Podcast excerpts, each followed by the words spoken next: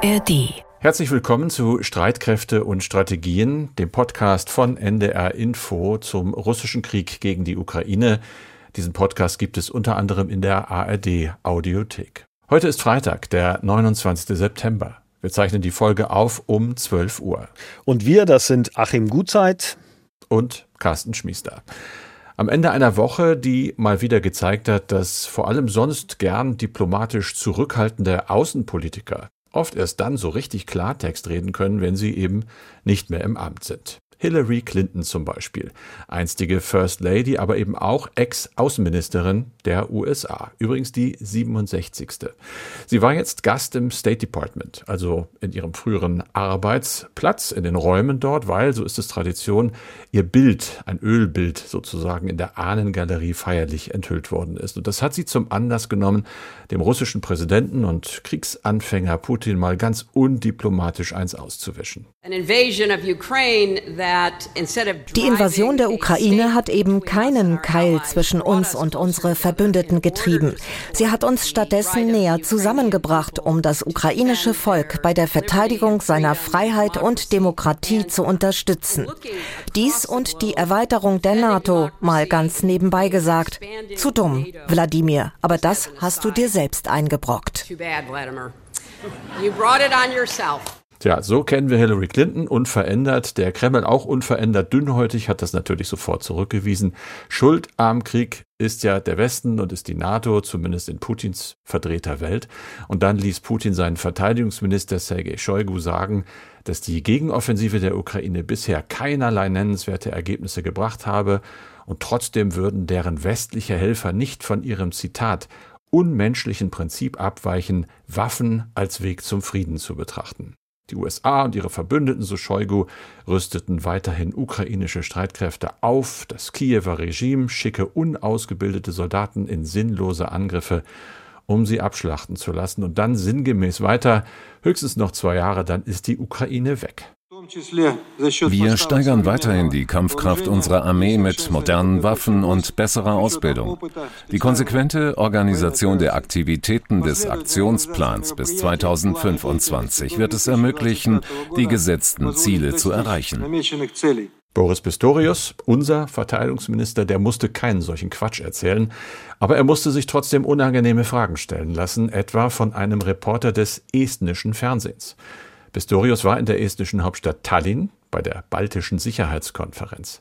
Warum sei Russland in der deutschen nationalen Sicherheitsstrategie nur als temporäre Bedrohung genannt? Und warum sei der Sieg der Ukraine dort nicht als Ziel festgeschrieben?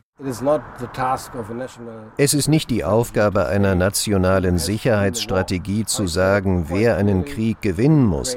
Aber ich sage ganz klar, dass die Ukraine den Krieg gewinnen muss. Wie dieser Sieg definiert wird, kann nur die Ukraine entscheiden, nicht wir. Und Russland? Wie sehen Sie Russland? Naja, als vorübergehende Bedrohung.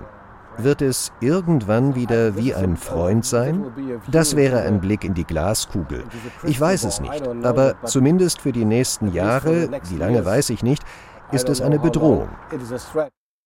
Auch die Balten waren ja lange mit Deutschlands von ihnen als zu zögerlich empfundenen Waffenlieferungen für die Ukraine unzufrieden. Und dieses Interview ist mein Eindruck jedenfalls lässt ahnen, dass man sich dort von Berlin noch immer deutlich mehr wünscht. Und zwar in Worten und in Taten. Die drei baltischen Staaten, ehemals Sowjetrepubliken, haben ja Russland an ihren Grenzen und sehen die Dinge dann doch etwas anders. Pistorius hat da nicht den leichtesten Stand und auch zu Hause ist er allmählich so ist unser Eindruck in der wirklichen Bundeswehrwelt angekommen. Da läuft nämlich einiges schief. Wir reden in diesem Podcast darüber. Erst einmal geht es aber um die Lage an der Front in der Ukraine. Achim, du hast alle uns zur Verfügung stehenden Informationen gesammelt. Wie sieht die Lage aus? Ja, man kann die Front wieder in zwei Angriffsachsen gliedern, weil sich im südwestlichsten Raum bei Cherson am Dnipro-Fluss eigentlich wenig tut. Fangen wir ganz im Osten an. In der Oblast Kharkiv haben die russischen Streitkräfte ihre Versuche, da in die Offensive zu kommen, reduziert. Es geht um die Städte Kupiansk, Svatove, Kremina. Laut dem Institut for the Study of War hat die Zahl der russischen Bodenangriffe in Richtung Kupiansk abgenommen. Grund könnte sein, dass Russland von dort Truppen abgezogen hat. Nach ukrainischen Angaben ist es den eigenen Verbänden dort deshalb auch gelungen, das Momentum zu nutzen und in einigen Abschnitten selbst in die Offensive zu gehen. Russischen zufolge ist die russische Luftwaffe dagegen aktiver geworden. Unter anderem soll sie versucht haben, ukrainisch kontrollierte Brücken über den Fluss Oxil zu zerstören, um da ein weiteres Vorgehen der Ukraine zu verhindern. Blicken wir in den zweiten großen Operationsraum in der Nähe von Bachmut und im westlichen Gebiet Zaporischia. Da setzen die ukrainischen Streitkräfte weiter ihre Offensivoperationen fort. Stoßrichtung ist immer noch die Stadt Melitopol. Unklar ist, ob es den Ukrainern tatsächlich gelungen ist, in der Region Robotinje Verbove durchzubrechen. Dort fehlen nämlich Bilder oder Daten mit Positionsangaben, die das belegen könnten. Die russischen Verbände wiederum versuchen in dem Raum mit Angriffsdrohnen die vorrückenden ukrainischen Kräfte zu stoppen, zusammen mit Artillerieangriffen. Allerdings verzeichnen dabei die russischen Verbände hohe Verluste, was an den Gegenangriffen ukrainischer präziser Artillerie liegt. Ja, so viel zur Lage, Carsten. Jetzt mal zurück nach Deutschland. Schauen wir mal nach oben in den Himmel. Thema Flugabwehr. Vor allem was aus großer Höhe anfliegende Raketen angeht, haben wir bislang, wie es im Fachjargon heißt, eine ziemliche Fähigkeitslücke. Im Klartext, aktuell könnte sich Deutschland dagegen nicht verteidigen. Was soll sich jetzt ändern? Ja, es soll sich einiges ändern, sogar jetzt mit Brief und Siegel, also mit der offiziellen Unterzeichnung einer Absichtserklärung, und zwar über den Kauf des israelischen Raketenabwehrsystems Arrow 3. Am Donnerstag dieser Woche haben unser Verteidigungsminister Pistorius und sein israelischer Kollege Galant das äh, ja in trockene Tücher gelegt. Sie haben unterschrieben und damit kann die Produktion anlaufen. Der Kauf dieses Systems ist übrigens eine ganz klare Reaktion auf den russischen Angriffskrieg in der Ukraine. Und was genau soll Arrow 3 abwehren? Ja, große Raketen. Mit dem System will sich Deutschland, wie es heißt, gegen mögliche Angriffe mit Mittelstreckenraketen schützen und die NATO-Verbündeten gleich mit dazu. Arrow 3 kann nämlich feindliche Flugkörper in über 100 Kilometern Höhe und damit eben außerhalb der Atmosphäre im schon beginnenden Weltraum durch einen direkten Treffer zerstören, wenn es gut geht. Das System ist ziemlich komplex. Es besteht zum Beispiel aus einem Gefechtsstand, aus Radarsensoren natürlich, aus Startrampen mit je vier Lenkflugkörpern und weiteren Geräten in der Peripherie. Es wurde mit Unterstützung der USA entwickelt und wenn es denn mal irgendwann steht, werden etwa 200 Bundeswehrsoldaten damit beschäftigt sein, dieses System dann auch zu bedienen. Also nach allem, was ich gelesen habe, war es ja nicht ganz so einfach für Deutschland an das System heranzukommen, weil es ist ja schließlich ein amerikanisch-israelisches Gemeinschaftsprojekt. Washington musste also dafür sein Okay geben, Carsten? Ja, genau. Das ist in solchen Fällen ja immer äh, vorgeschrieben oder auch üblich. Das hatten wir ja auch im Ukraine-Krieg schon. Wenn Waffensysteme über andere Länder dorthin geliefert werden, müssen die Ursprungsländer zustimmen. So war es ja auch, aber Washington hat sich da nicht quergestellt. Die USA haben dann tatsächlich die Erlaubnis erteilt, den Israelis dieses Abwehrsystem tatsächlich auch an Deutschland zu verkaufen. Okay, also rechtlich alles klar.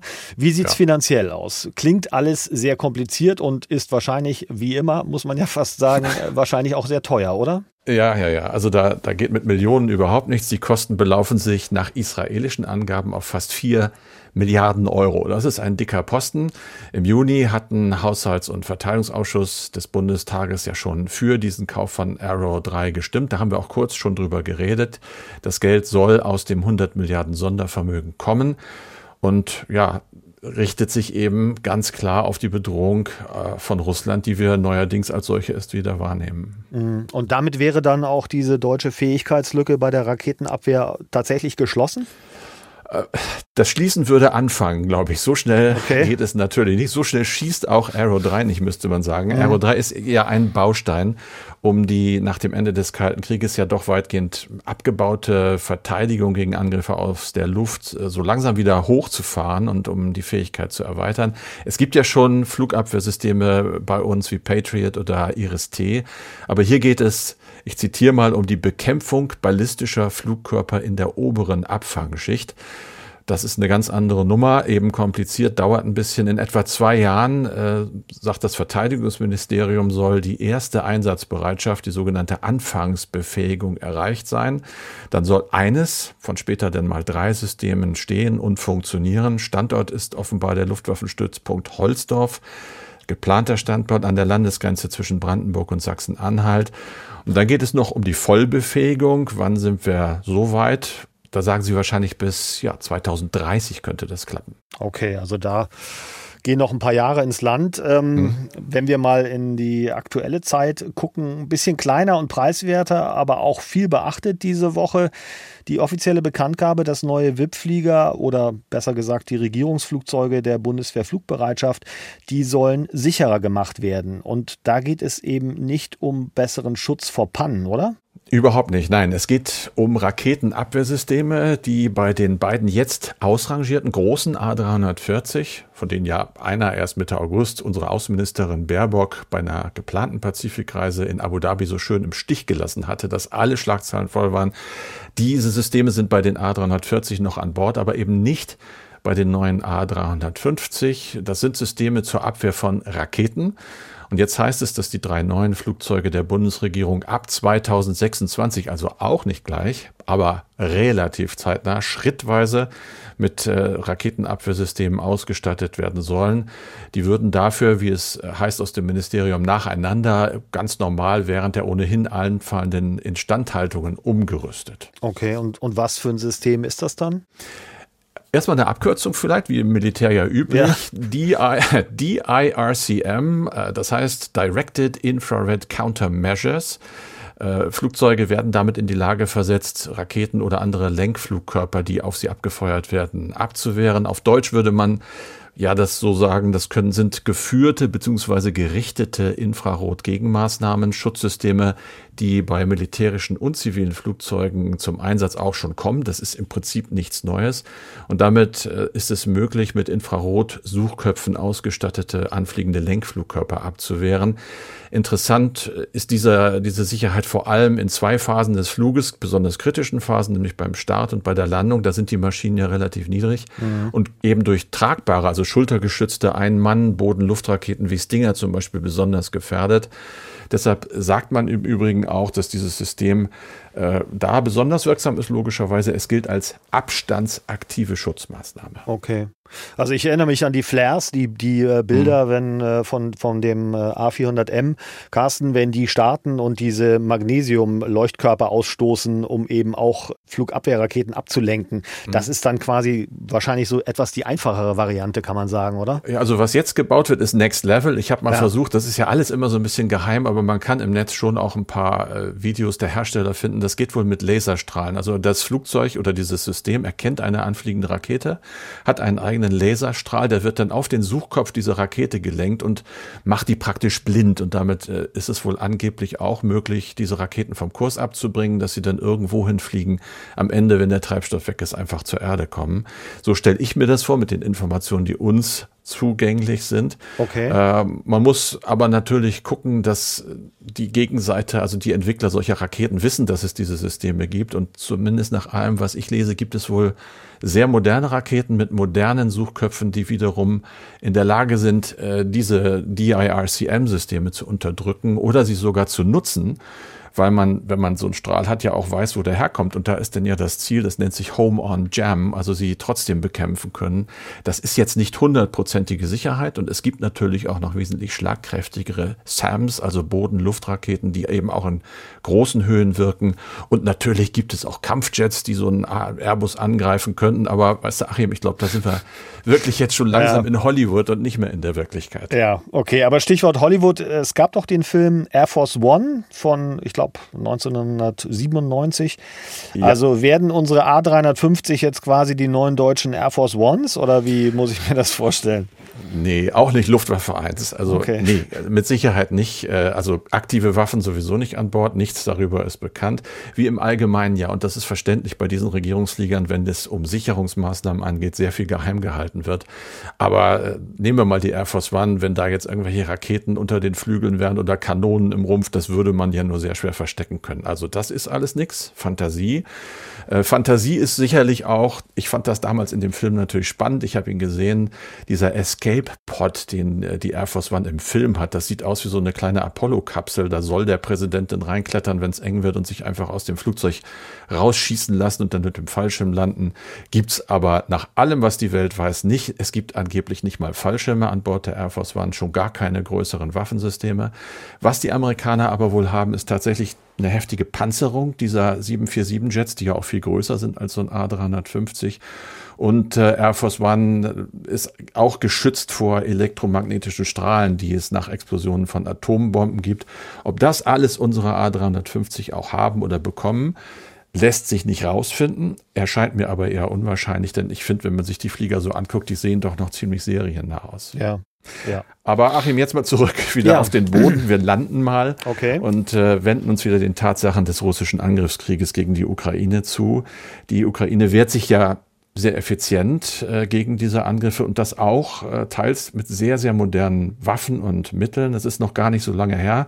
Es war, glaube ich, im Juli dieses Jahres, da hatte die Ukraine zum zweiten Mal die Krimbrücke über die Straße von Kertsch angegriffen. Und da wurde dieses Bauwerk, über das eben auch russische Truppen auf der besetzten Krim versorgt werden, nicht aus der Luft etwa beschädigt mit Raketen, sondern das ging übers Wasser. Von Marinedrohnen war da die Rede. Und auch der Hafen von Sevastopol, in dem die russische Flotte liegt, wird immer wieder mit solchen Drohnen attackiert.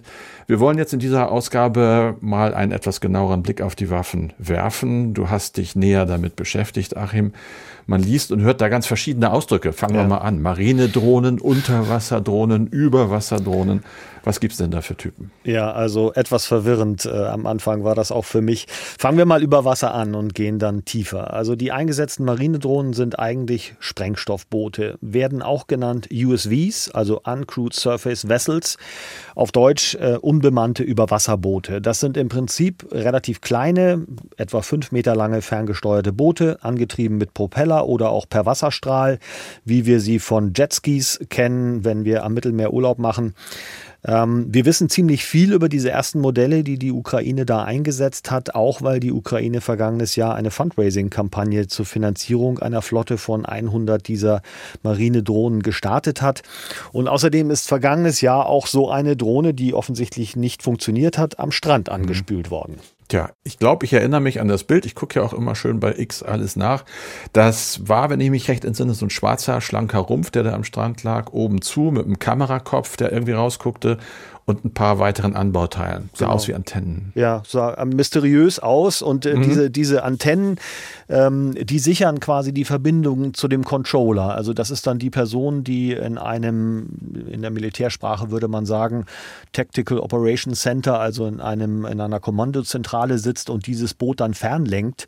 Und man sieht schon bei diesem Modell im Vergleich zu früheren Modellen äh, an der äußeren Form, dass da auch immer mehr auf Stealth-Eigenschaften Wert gelegt wird. Das heißt, die Boote Boote sind noch schwerer zu orten, weil sie noch kleiner und schlanker geworden sind im Vergleich zum Anfang. Sie haben kaum Ecken und Kanten und äh, nur noch der Bug ragt eigentlich aus dem Wasser. Und im Juli hat der ukrainische staatliche Rüstungskonzern ja eine neue Drohne vorgestellt namens Magura um mal so ganz grob die technischen Daten äh, mal bekannt zu geben.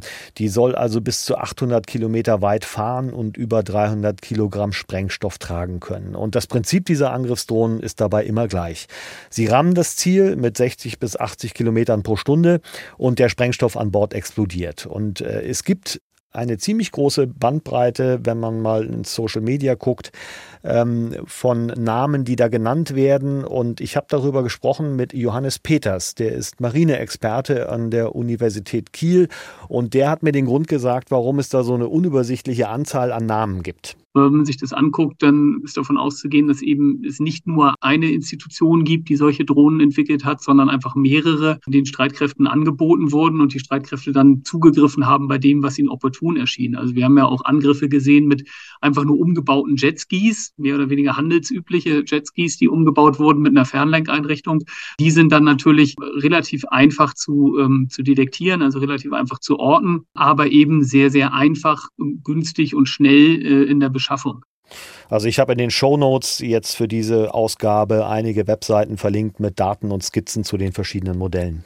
Okay, also ich weiß, der Bug guckt jetzt aus dem Wasser und dann wird es schwierig. Ist jetzt der Übergang zwischen, wir hatten ja die Namen im Über- und Unterwasserdrohnen fließend?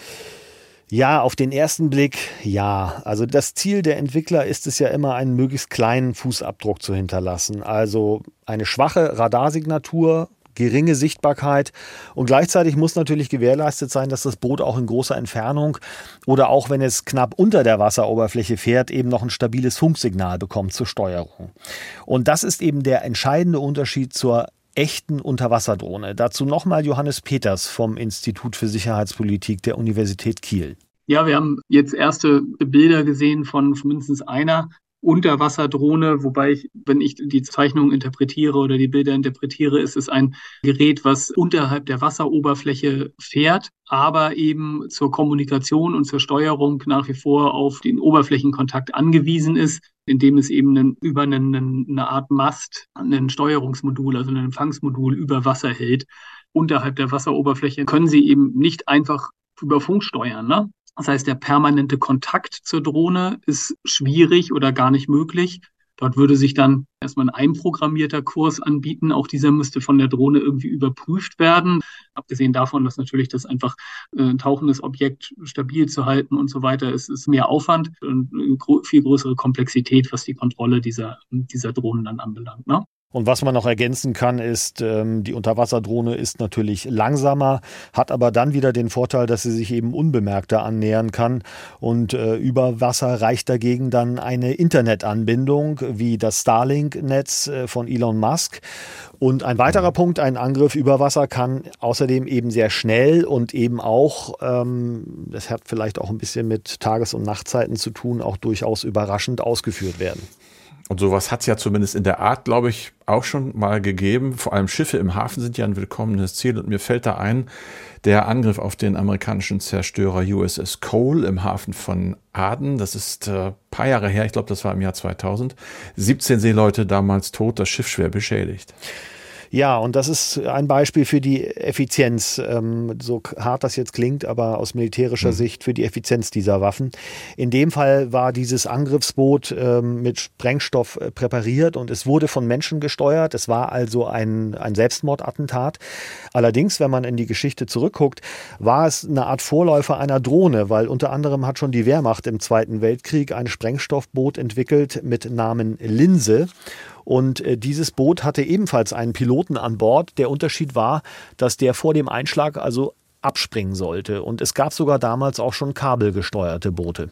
Aber damals zumindest habe ich heute den Eindruck, war das ja auch ein bisschen eine Verzweiflungstat, überhaupt sowas zu entwickeln, diese Wunderwaffen, die dann am Ende natürlich keine waren. Jetzt eine, du schilderst es, bei denen die Leute, die das Ding steuern, bei voller Fahrt über Bord gehen sollten. Also ja, also das ist auf jeden Fall schon mal äh, ein Ausdruck großer Unterlegenheit.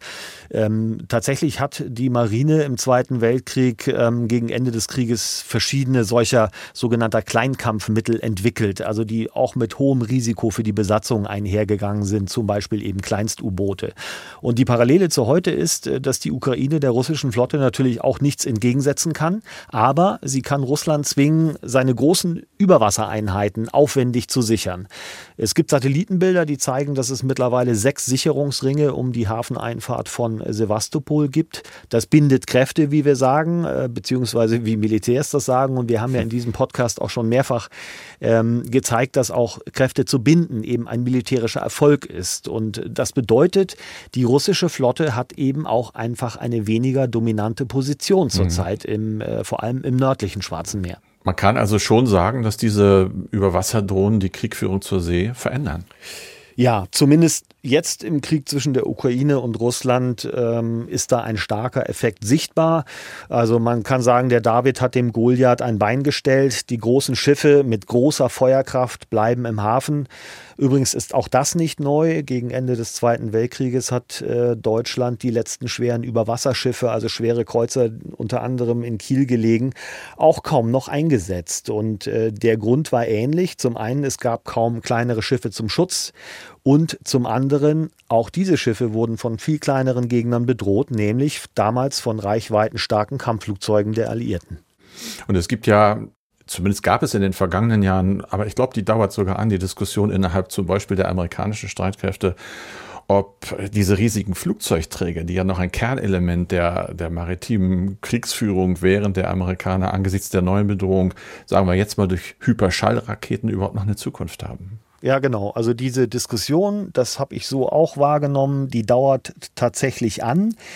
Ähm, was jetzt allerdings den ukrainischen Krieg mit Marinedrohnen angeht, kann man noch keine langfristigen Schlüsse ziehen was es da für tatsächlich für Entwicklung geben wird. Also der Marineexperte Johannes Peters, mit dem ich gesprochen habe, der sagt eben auch, dass normalerweise bei Gefechten zwischen gleichwertigen Seestreitkräften eben es genau dieses Problem der Asymmetrie zwischen großem Schiff und kleiner Drohne eben nicht gibt. Wir hören noch mal den Johannes Peters.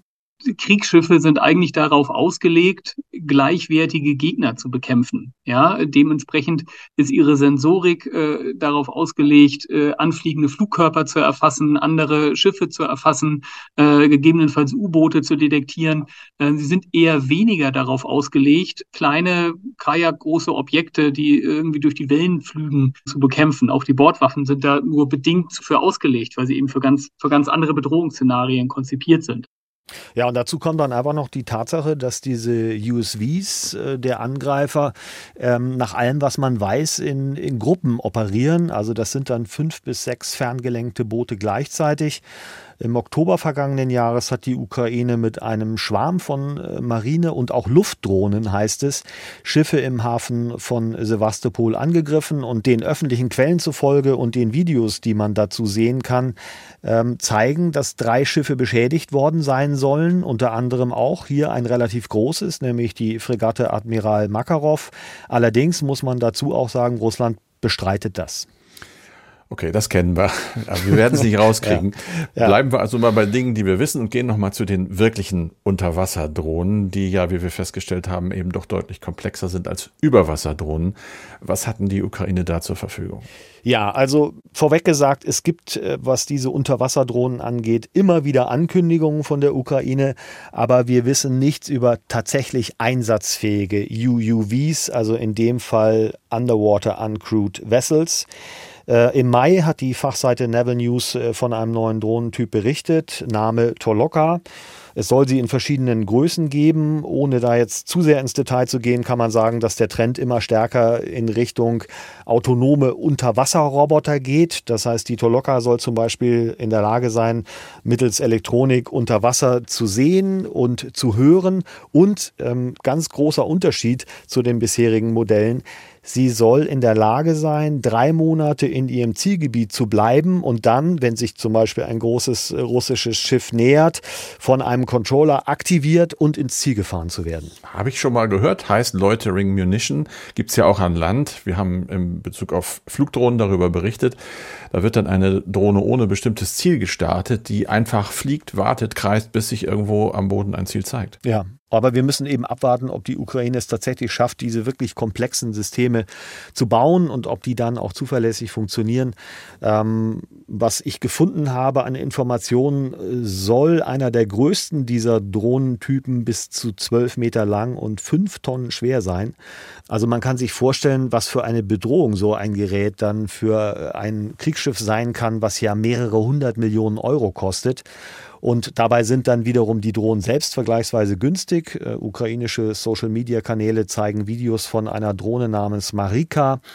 Das war ein äh, Crowdfunding-Projekt von zivilen Ingenieuren und die ist etwa sechs Meter lang, soll eine Reichweite von 1000 Kilometern haben und hat nach offiziellen Angaben gerade mal 430.000 Dollar gekostet. Andere liegen bei etwa 250.000 Dollar fast schon ein Schnäppchen für ja. Militärbudgetverwalter. Ja. Achim, in der Ostsee ist ja vergangene Woche Mittwoch das Marine-Großmanöver Northern Coast zu Ende gegangen. Auch da wurden übrigens Unterwasserdrohnen eingesetzt, aber vor allem zur Aufklärung von Seeminen, also kleinere Ziele. Maritime Drohnen können eben nicht nur angreifen, sondern auch aufklären. Und sie waren auch gerade Schwerpunkt einer NATO-Übung vor Portugal. Dynamic Messenger hieß die. 14 NATO-Staaten waren dabei, Schweden auch und sie haben die neuesten Drohnen getestet. Das bleibt Thema bei uns. Erstmal sind wir beide aber durch. Achim, Dankeschön für deine Recherche. Ja, gerne. Wir recherchieren ja immer im Duett. Äh, und ja. äh, du hast dich um unseren Verteidigungsminister nochmal gekümmert, der allgemein anerkannt einen sehr gelungenen Start ins Amt hatte aber jetzt macht es den Anschein, auch in der Real World angekommen ist ähm, und in der manchmal dann doch ziemlich eigenartigen Welt der Bundeswehr von außen betrachtet, wo dann immer wieder auch spektakulär Dinge schieflaufen und auch die Spitze, also den Minister oder davor die Ministerinnen eben auch in Schwierigkeiten bringen. Da machen gerade zwei unpassende Dinge Pistorius zu schaffen. Es geht ganz kurz angedeutet um einen General und es geht um viele Funkgeräte. Genau. Fangen wir einfach mal mit dem General an. Die Rede ist von Generalmajor Markus Kurczyk, Kommandeur des Zentrums Innere Führung der Bundeswehr. Das sitzt in Koblenz.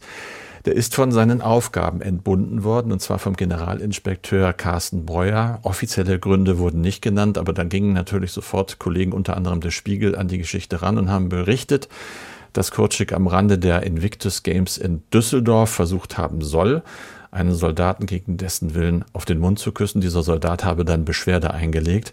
Das Redaktionsnetzwerk Deutschland hat auch recherchiert und hat nach eigenen Angaben mit Augenzeugen gesprochen und die hätten nun wiederum berichtet, dass der General an diesem besagten Abend, Zitat, ziemlich überdreht gewesen sei und sich weder wie ein Vorgesetzter noch wie ein General benommen habe.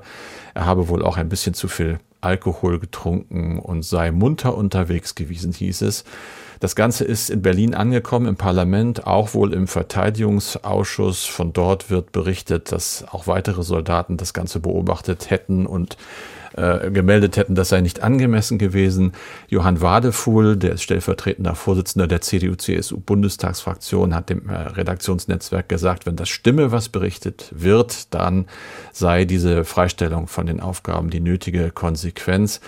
Mir ist besonders wichtig dabei, dass wir das Wenn groß schreiben, wenn das stimmt. Es gilt natürlich die Unschuldsvermutung, aber eben allein solche Vorwürfe sind ein großes Problem, gerade weil es sich hier um das Zentrum Innere Führung handelt. Äh, Im Zivilleben würde man sagen, das ist die Institution, die sich um die Unternehmenskultur der Bundeswehr kümmert, also das Miteinander der Soldatinnen und Soldaten, die Regeln und Grundsätze.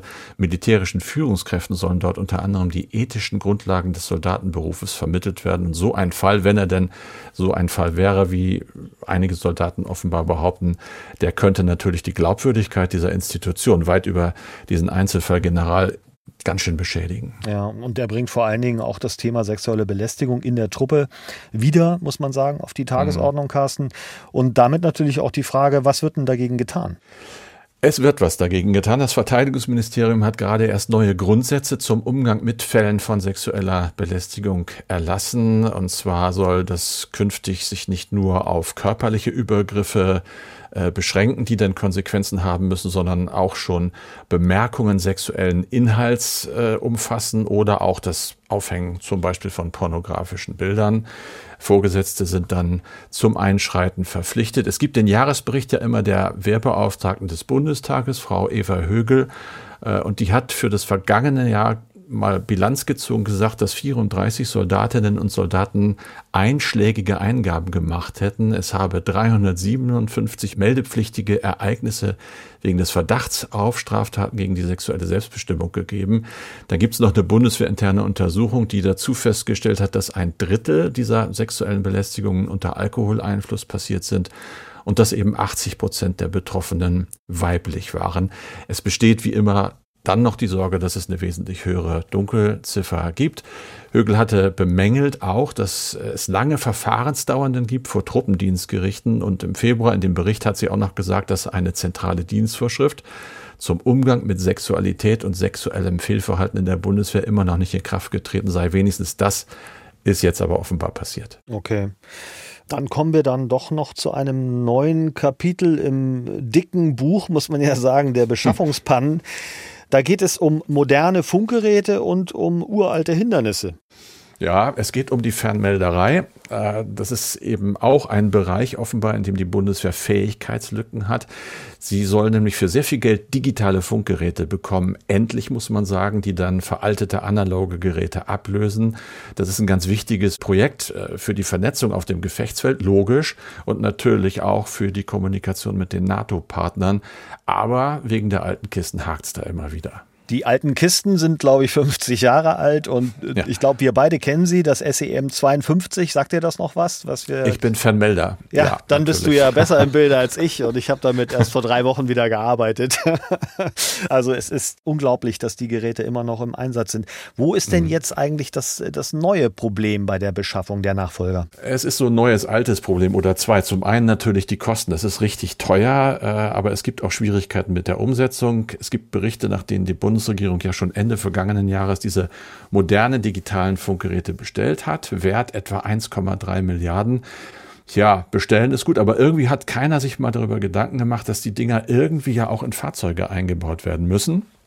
Und jetzt schreibt das äh, Ministerium in einem vertraulichen Dokument, das unseren Kollegen vom Bayerischen Rundfunk vom Programm BR24 vorliegt. Zitat, bei der Umrüstung auf digitale Funkgeräte handelt es sich um ein hochkomplexes Vorhaben, ja, das ist logisch. Es müssen nämlich äh, allein für eine Heeresdivision müssen diese Geräte in rund 13.000 Fahrzeuge eingebaut werden, vom Panzer bis zum Lastwagen für das Ministerium. Das spricht von einer Herausforderung eben, die sowohl auf Industrie als auch auf Amtsseite unterschätzt worden sei.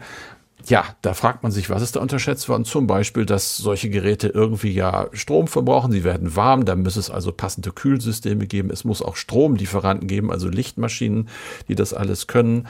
Das scheint nicht so ganz zu passen und im Moment rechnet man damit, äh, dass sich die ursprüngliche Planung der Einführung um ein Jahr verzögert. Dabei hatte ja Pistorius, der Minister, immer wieder gesagt, jetzt mit deutlich mehr Tempo im Beschaffungswesen der Bundeswehr einzusteigen. Der SPD-Politiker ist nach eigenen Worten einigermaßen verärgert über den Vorgang. Das ist diplomatisch ausgedrückt für stinksauer. Mhm. Äh, aber was will er machen? Er hat äh, einen Reflex, den natürlich alle Politiker haben. Das scheint in diesem Fall aber auch zu stimmen, dass, weil er sagt, die Entscheidungen sind ja und die Prüfungen alle vor seinem Amtsantritt passiert. Aber die Opposition kauft das nicht so richtig. Die CSU hat die Chance natürlich genutzt und ihn gleich angegriffen und hat gesagt, von wegen Lamprecht, die Vorgängerin sei schuld. Er versuche den schwarzen Peter jetzt einfach seiner Vorgängerin zuzuschieben. Okay, also Ärger in Berlin. Und was sind jetzt die Konsequenzen für die Truppe? Ja, diese bestellten Funkgeräte sollten eigentlich eine ganz wichtige Rolle spielen bei der voll einsatzbereiten Division, die Deutschland der NATO für 2025 zugesagt hat. Noch hält das Verteidigungsministerium an diesem Plan auch fest. Eine reibungslose Kommunikation mit den Verbündeten äh, soll nun eben mit bereits eingeführten Funkgeräten eines anderen Herstellers ermöglicht werden. Das ist also schon eine kleine Krücke. Und trotzdem gibt es immer noch Zweifel in Berlin, ob äh, das Ziel der rechtzeitigen Einführung für diese Division noch zu erreichen ist. Ja, das war's für heute. Der Podcast Streitkräfte und Strategien mit Achim Gutzeit und Carsten Schmiester. Und wenn Sie, wenn ihr Ideen habt, Fragen, Kritik, immer schreiben an streitkräfte.ndr.de. Und dann noch ein Hinweis. Am kommenden Dienstag ist ja Feiertag. Wir machen eine Pause am 3. Oktober. Es gibt aber natürlich zweimal täglich Updates zur Ukraine von Montag bis Sonntag durchgehend im NDR Info Podcast Krieg in Europa. Und wir empfehlen noch einen Podcast für alle, die sich für die Welt der Geheimdienste interessieren. Dark Matters ist zurück mit einer neuen Staffel, zum Beispiel in der ARD Audiothek. Hallo, ich bin Eva Maria Lemke. Unser Podcast Dark Matters, Geheimnisse der Geheimdienste geht weiter. In Staffel 1 haben wir euch von den deutschen Nachrichtendiensten erzählt. Jetzt, in der zweiten Staffel, gucken wir raus in die Welt. Die Geheimdienste anderer Länder, die wirken ja noch um einiges mysteriöser als unsere eigenen, weil sie die Lizenz zum Töten haben, weil sie Weltgeschichte schreiben und manchmal auch richtig schmutzige Methoden anwenden. Giftanschläge, brutale Terrorattacken, russische Spione in Deutschland. Jede Woche schauen wir uns mit unseren ARD-Experten einen Fall an, der die Tür zu einem Geheimdienst ein bisschen öffnet und uns Dinge verrät, die wir eigentlich nicht wissen sollten. Dark Matters in der ARD Audiothek und überall sonst, wo es Podcasts gibt.